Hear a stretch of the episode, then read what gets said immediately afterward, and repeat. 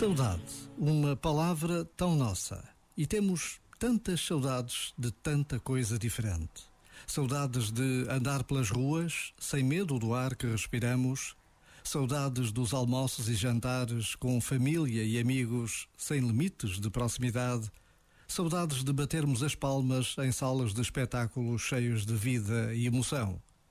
Não faz mal nenhum ter saudades.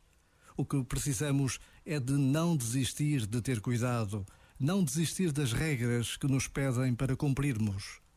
Por vezes, basta a pausa de um minuto para nos lembrarmos de que as saudades podem e devem ser motivo maior para continuarmos este caminho já andado.